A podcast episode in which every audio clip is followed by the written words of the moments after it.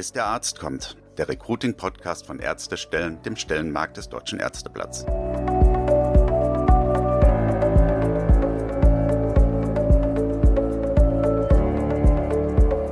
Willkommen zur inzwischen siebten Folge von Bis der Arzt kommt, unserem Recruiting-Podcast von Ärztestellen. Ich bin Stefanie Hanke, Online-Redakteurin bei ärztestellen.de und ich freue mich, dass Sie auch dieses Mal wieder hier mit dabei sind. Wir haben in den bisherigen Folgen ja schon öfter über ein wichtiges Thema gesprochen. Wie lassen sich vakante Stellen in Kliniken besetzen? Vor allem, wenn man bedenkt, dass wir hier in Deutschland ganz generell ein Problem mit dem Ärztemangel haben. Eine Lösung könnte ein Blick über die Grenzen ins Ausland sein. Jetzt sagen viele, das Recruiting von Ärztinnen und Ärzten aus dem Ausland, das ist doch mit komplizierten bürokratischen Hürden verbunden. Oder nicht? Darüber sprechen wir heute mit Thomas Hesse, dem Personaldirektor des Klinikums Saarbrücken. Denn in Saarbrücken arbeiten inzwischen mehrere Ärztinnen und Ärzte aus Mexiko, die speziell für den Job ins Saarland gezogen sind welche Schritte nötig waren, um die neuen Kolleginnen und Kollegen nach Deutschland zu holen und was insgesamt passieren muss, damit sich Fachkräfte aus dem Ausland auch langfristig wohl bei uns fühlen. Darum geht es heute in unserem Podcast, bis der Arzt kommt. Bis der Arzt kommt. Das Interview. Ja, Herr Hesse, vielen Dank, dass Sie heute mit uns hier über die Recruiting-Maßnahmen des Klinikums Saarbrücken sprechen möchten. Jetzt sehen wir das ja bei vielen Kliniken in Deutschland. Es gibt Schwierigkeiten, qualifizierte Bewerberinnen und Bewerber für offene Stellen zu finden. Wie ist denn bei Ihnen in Saarbrücken da die Situation? Die Situation in Saarbrücken im ärztlichen Bereich ist so, dass wir im Moment alle Stellen sehr gut besetzen können. Man spürt halt immer wieder, je nach Fachrichtung, dass durchaus es zu Schwierigkeiten kommen kann. Das schwankt aber sehr stark im Verlauf des Jahres und ist auch sehr unterschiedlich je nach Fachrichtung. Als Beispiel, wir hatten schwere Zeiten in der Neurologie und dann ähm, schwenkt das nochmal auf die Gynäkologie um. So, das ist äh, Schwankungen unterlegen, die nicht immer ganz nachvollziehbar sind. Aber das bedeutet für mich, dass ich ein Stück weit darüber hinausschauen muss, wie wir kontinuierlich gutes Personal rekrutieren können. Und um das zu finden, schauen Sie auch über die Landesgrenzen hinweg, nämlich ganz konkret nach Mexiko. Wie kommt es dazu, dass Sie sich in Mexiko nach Ärztinnen und Ärztinnen umschauen? Ja, ich gehe über die Landesgrenzen hinweg. Ich sage aber auch vorweg, äh, natürlich ist der Fokus ganz klar hier im Inland. Aber das ändert nichts aus meiner Sicht, dass der Fachkräftemangel ein Thema ist, den man nur lösen kann, wenn man über die Grenzen hinweg schaut. Warum Mexiko? Das ist ein schöner Zufall. Ich hatte vor zwei Jahren ein großes Projekt begonnen mit der ZAV, der Bundesagentur für Arbeit wo es um Pflegekräfte ging und ich in dem Zusammenhang mir natürlich ein Bild von dem Land gemacht habe, von der Situation dort vor Ort, von dem Arbeitsmarkt dort vor Ort und konnte jetzt, was das Ärzteprojekt äh, betrifft, davon profitieren, dass die ZAV halt eben ihre Abkommen hat mit dem Land Mexiko und aufgrund der sehr positiven Erfahrungen in dem Pflegeprojekt habe ich gesagt, ja, das weite ich dann gerne aus, auch auf die Ärzte. Da sind jetzt zwei Fragen drin. Auf das Programm komme ich gleich noch zu sprechen. Ähm, Sie haben gesagt, der Arbeitsmarkt für Ärzte und Pflegekräfte in Mexiko, das passt ganz gut zusammen. Wie ist denn da der Arbeitsmarkt? Warum haben die Leute in Mexiko überhaupt Interesse daran, ich sag mal, in Saarbrücken zu arbeiten? Da gibt es auf staatlicher Ebene ein Abkommen zwischen ähm, Deutschland und dem Staat Mexiko, dass ein bestimmtes Kontingent abgeworben werden darf. Und die Abkommen sehen halt vor, unter welchen Bedingungen der Abwerbeprozess stattfinden muss, damit halt eben beide Staaten einen Nutzen davon tragen. Sowohl in der Pflege, also es gibt sehr, sehr viele Pflegekräfte in Mexiko, die keine Anstellung finden deshalb hat das Land sich halt entschieden, wir lösen das Problem von Deutschland ein Stück weit und schließen ein Abwerbeabkommen. Bei den Ärzten ist es ähnlich. Es gibt auch einen Überschuss an jungen Menschen, die ihre Ausbildung absolviert haben und die Struktur ist auch ein Stück weit eine andere. Es gibt nicht so diese klassische Facharztweiterbildung, wie wir sie hier in Deutschland kennen. Und insoweit ist natürlich langfristig gesehen durchaus auch das Interesse des mexikanischen Staates, ein gewisses Know-how auch aufzubauen. Dann sprechen wir doch mal darüber, wie Sie jetzt von der Bundesagentur für Arbeit unterstützt werden. Erzählen Sie mal, was ist das genau für ein Programm und ja, wie sieht die Zusammenarbeit aus? Jetzt hier bei den Ärzten ist es das Programm Specialized, das von der Bundesagentur für Arbeit angeboten wird und speziell die ganzen Akteure ähm, zusammengeführt werden. Wir stellen ja schon seit Jahren ausländische Fachkräfte ein. Nur der Unterschied zu diesem Programm ist eben, dass es nicht dem Zufall überlassen wird, dass man eine Bewerbung vorliegen hat und dann in dem Einzelfall den gesamten Prozess startet, nämlich alle Unterlagen so vorzubereiten, dass sie das jeweilige Landesamt auch prüfen kann und einen Bescheid erstellen kann, dass die Unterlagen vollständig sind und vor allem, dass sie halt auch übersetzt vorliegen und mit den entsprechenden Beglaubigungen oder Apostillen. Das ist ein wesentlicher Bestandteil, den die ZAV hier übernimmt, damit das Anerkennungsverfahren eben geordnet und möglichst zügig abläuft. Das zweite ist die Frage der Visa. Gleichzeitig in Verbindung mit dem passenden Aufenthaltstitel und der Arbeitserlaubnis. Und natürlich die konkrete Werbung vor Ort in Mexiko über die dortige Arbeitsagentur und natürlich das gesamte Auswahlverfahren das begleitet wird von der ZAV. Das ist für einen Arbeitgeber absolut hilfreich. Und dann Specialized, die Fortsetzung bedeutet dann hier in Deutschland, dass auch der Anerkennungsprozess der Ärzte in Deutschland strukturiert abläuft. Was ist da konkret der Vorteil, wenn Sie es mal vergleichen mit einem Arzt, der ohne diesen strukturierten Ablauf nach Deutschland kommen möchte?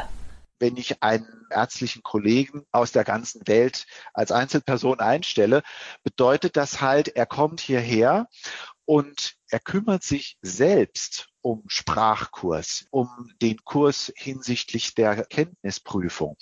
Und das ist natürlich von einem ganz anderen Zeitablauf wie hier in diesem Programm in diesem Programm sind im Vorfeld alle Akteure am Tisch. Wir haben also den Sprachanbieter, den Anbieter, der die Kenntnisprüfung vorbereitet. Wir haben das Landesamt schon am Tisch und logischerweise halt auch die Kliniken am Tisch. Und die alle haben einen festen Fahrplan von einem Jahr das ist stramm für die Ärzte, aber in einem Jahr dieser Anerkennungsprozess abgeschlossen ist und dann die Facharztausbildung ganz geordnet starten kann, wie bei jedem anderen, der hier sein Studium abgeschlossen hat. Erzählen Sie uns ein bisschen was über die neuen Kolleginnen und Kollegen. Sind die fachlich so ausgebildet, dass sie gut in einer deutschen Klinik anfangen können oder müssen Sie da noch ein bisschen nachschärfen, sag ich mal? Wir haben ja Vorstellungsgespräche geführt mit dem jeweiligen Chefarzt weil mir genau nämlich dieser Punkt wichtig ist, ist denn die Ausbildung am Ende wirklich auf gleichem Niveau anzusehen oder nicht, beziehungsweise was muss noch passieren, dass am Ende die Kenntnisprüfung abgelegt werden kann. Und das, was aus sich aus den Gesprächen ergeben hat, haben mir die Chefärzte äh, der jeweiligen Bereiche gesagt, ja, das hört sich erstmal sehr, sehr gut an. Unterlagen hatten wir ja auch. Und jetzt in dieser Vorbereitungsphase bis zum Ablegen der Kenntnisprüfung ist Bestandteil des Projekts, dass die Kollegen mit einer Teilzeitstelle Hilfstätigkeiten schon in der Klinik absolvieren und somit die Klinikabläufe, die Prozesse kennenlernen und im Austausch schon mit den neuen Kollegen stehen. Und man so einen Eindruck gewinnen kann, redet man auf Augenhöhe oder ähm, habe ich da jemand vor mir, wo ich erstmal die Frage stellen muss, hat er eigentlich ein Medizinstudium? Ne? Und die Rückmeldungen, die bisher bei mir ankommen, sind sehr positiv, gehen sogar so weit, dass ähm, jetzt aus zwei Kliniken Chefärzte mich schon angesprochen haben, können wir das irgendwie beschleunigen, dass der Sprachkurs schnell abgelegt wird und die Kenntnisprüfung abgelegt wird? Meine Antwort ist nein, das ist Bestandteil des Projekts, dass es eben seine Zeit hat. Aber das sind für mich immerhin mal sehr, sehr positive Signale, dass wir auf die richtigen Kollegen jetzt erstmal gesetzt haben. Und am Ende wird sich natürlich nach Ablegen der Kenntnisprüfung zeigen, wenn dann auch eine äh, Berufserlaubnis erteilt wird, wie viel ist fundamental dann noch in der jeweiligen Fachrichtung an Kenntnis zu vermitteln. Wie viele sind denn aktuell schon im Einsatz bei Ihnen? Zehn. Wir haben zehn Kollegen, also Ärzte ausgesucht, Ärztinnen und sind alle zehn eingereist und sind alle zehn auch aktiv und das, was ich weiß. Wir treffen uns regelmäßig.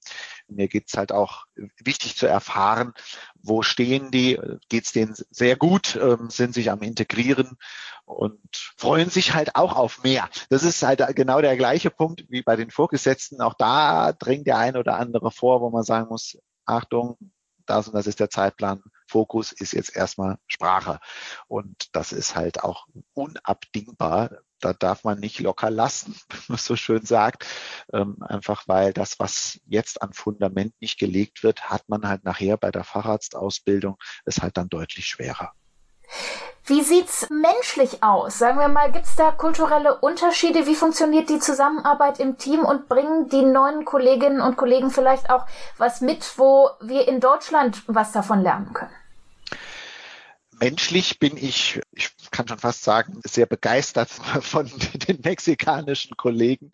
Sie kommen hier sehr, sehr gut an, einfach weil es halt von ihrem Typus Mensch halt ein sehr lebendiges Völkchen offenbar ist, die sehr, sehr engagiert sind, die mit ihrer Lebensfreude und ja, mit ihrer Ausstrahlung auch viele gewinnen können, jetzt nicht nur Kollegen, sondern auch Patienten. Und der kulturelle Unterschied ist nicht sehr groß. Also das merkt man halt auch, dass es da schon relativ schnell eine Ebene gibt, wo man merkt, es gibt eigentlich gar keine großen kulturellen Unterschiede. Das Hauptproblem ist eigentlich, dass es in Deutschland so kalt ist und so wenig die Sonne scheint. Ja, und natürlich auch, dass der Umgang miteinander von den etwas doch reservierten Deutschen manchmal natürlich auch Fragen aufwirft, wo man irritiert ist. Und das sind natürlich dann schon so Dinge, wo man ein bisschen aufeinander aufpassen muss. Aber da gibt es jetzt keine gravierenden äh, Punkte, wo man sagt, da ist man so weit auseinander, da müsste man nachjustieren. Ändert aber alles nichts daran, dass es unterschiedliche Herkunftsländer sind und dass eine gute Integration immer auch einhergehen muss mit der Sensibilisierung der Akteure, die hier sind, auf der einen Seite und auf der anderen Seite halt auch eben die Kollegen sensibilisieren, wie sind die Spielregeln, wie sind die Reaktionen in Deutschland. Und das muss man eingehen. Das ist halt Bestandteil eines Integrationsprozesses von ausländischen Fachkräften. Da gibt's noch einiges zu tun, vielleicht, dass das in Zukunft leichter wird. Wenn wir mal in die Zukunft schauen, können Sie denn schon sagen, haben die neuen Kolleginnen und Kollegen vor, längerfristig in Deutschland zu bleiben? Oder ist das jetzt ein vorübergehender Auslandsaufenthalt, nachdem Sie schon wieder nach Mexiko zurückkommen möchten? Man sagt mir im Moment, ja, unsere Perspektive ist natürlich längerfristig, aber gleichzeitig wissen die Kollegen natürlich auch nicht, ähm, das ist ja auch gar nicht schlimm, dass sie sagen, ich weiß nicht, was in fünf, was in zehn Jahren ist oder was sich auch vielleicht zu Hause in Mexiko ergibt. Aber diese Situation, die haben wir ja mit allen Kollegen. Da dürfen wir uns ja nichts vormachen.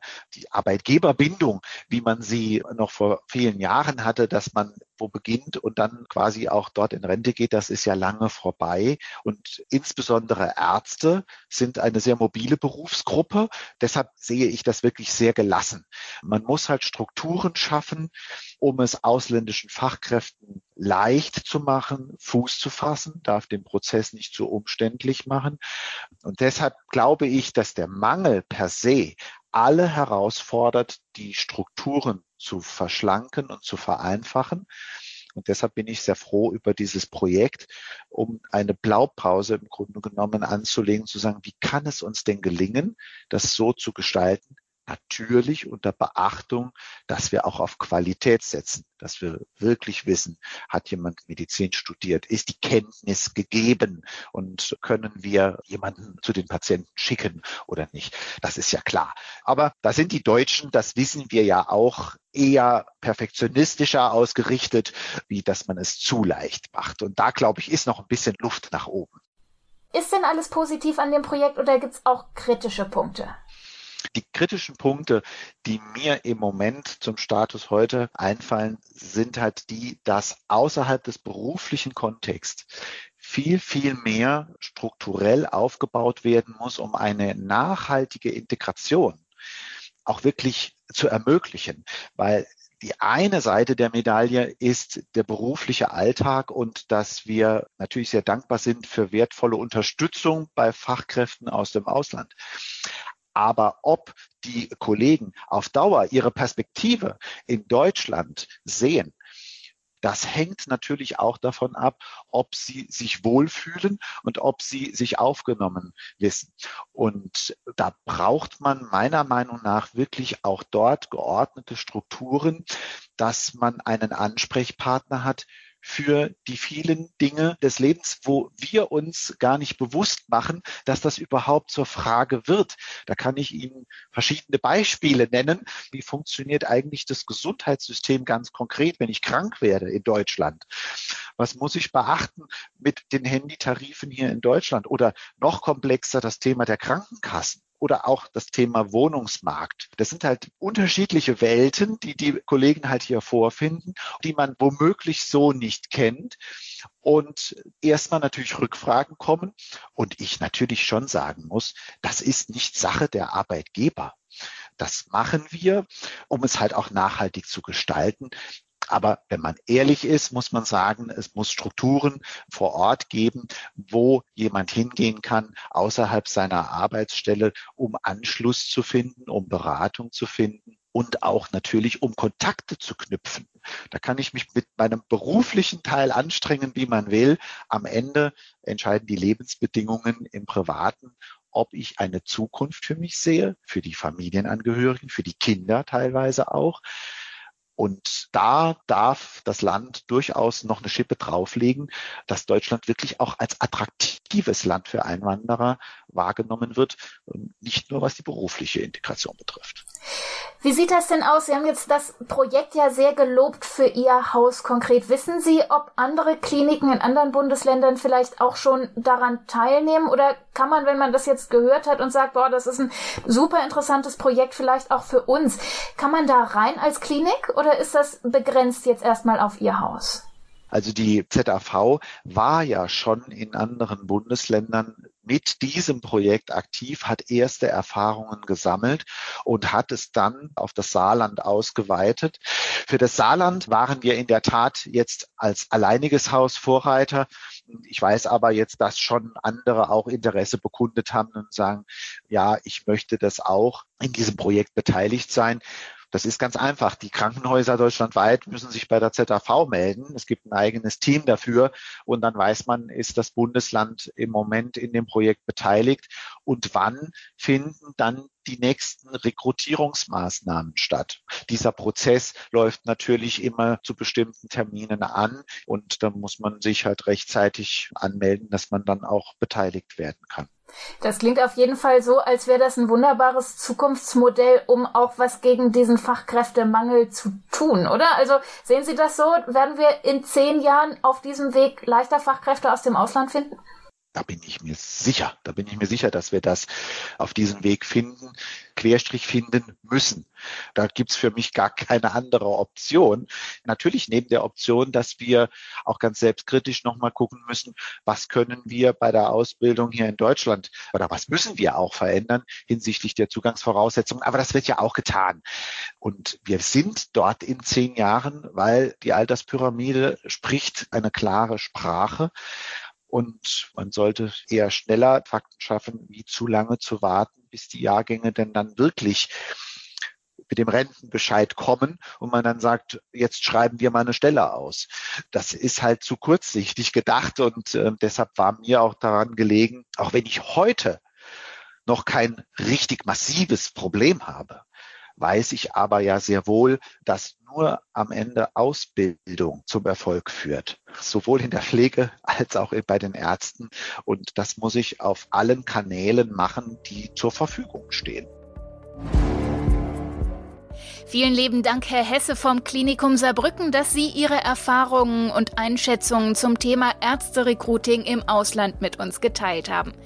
Das war's schon wieder mit der aktuellen Folge von unserem Podcast Bis der Arzt kommt. Ich hoffe, Sie konnten einige interessante Erkenntnisse mitnehmen.